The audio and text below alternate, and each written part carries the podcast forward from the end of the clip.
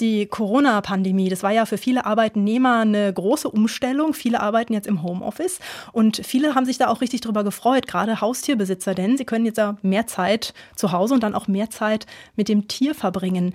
Was muss man denn aber bei seinem Tier beachten, wenn man jetzt plötzlich viel mehr zu Hause ist? Es kommt immer darauf an, von welchem Tier wir jetzt reden. Reden wir jetzt vom Hund oder von der Katze?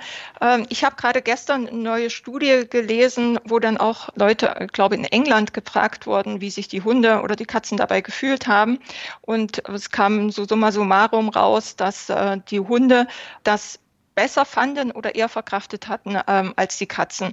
Weil bei den Katzen wurde mehr oder weniger der ganze Tagesablauf auf den Kopf gestellt, weil jetzt plötzlich einen, ganzen Tag jemand zu Hause war, wo sie eigentlich dösten und äh, nicht gestört wurden in dieser Zeit. Und beim Hund ist es eher so, dass dann sich eben jemand mehr mit ihnen beschäftigt hat, äh, auf tagsüber, wo sie sonst alleine waren.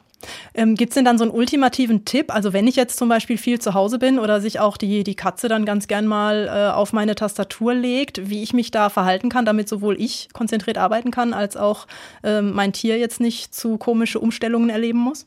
die Katzen möchten gerne dabei sein. Ja, sie setzen sich gerne auf die Tastatur, sie setzen sich gerne auf den Schoß oder äh, auch, ob das jetzt nun beim Arbeiten ist oder beim äh, Fernsehschauen. Aber sie möchten einfach nur dabei sein. Man gibt ihnen gemütlichen Schlafplatz und dann kann man auch in Ruhe ähm, weiterarbeiten.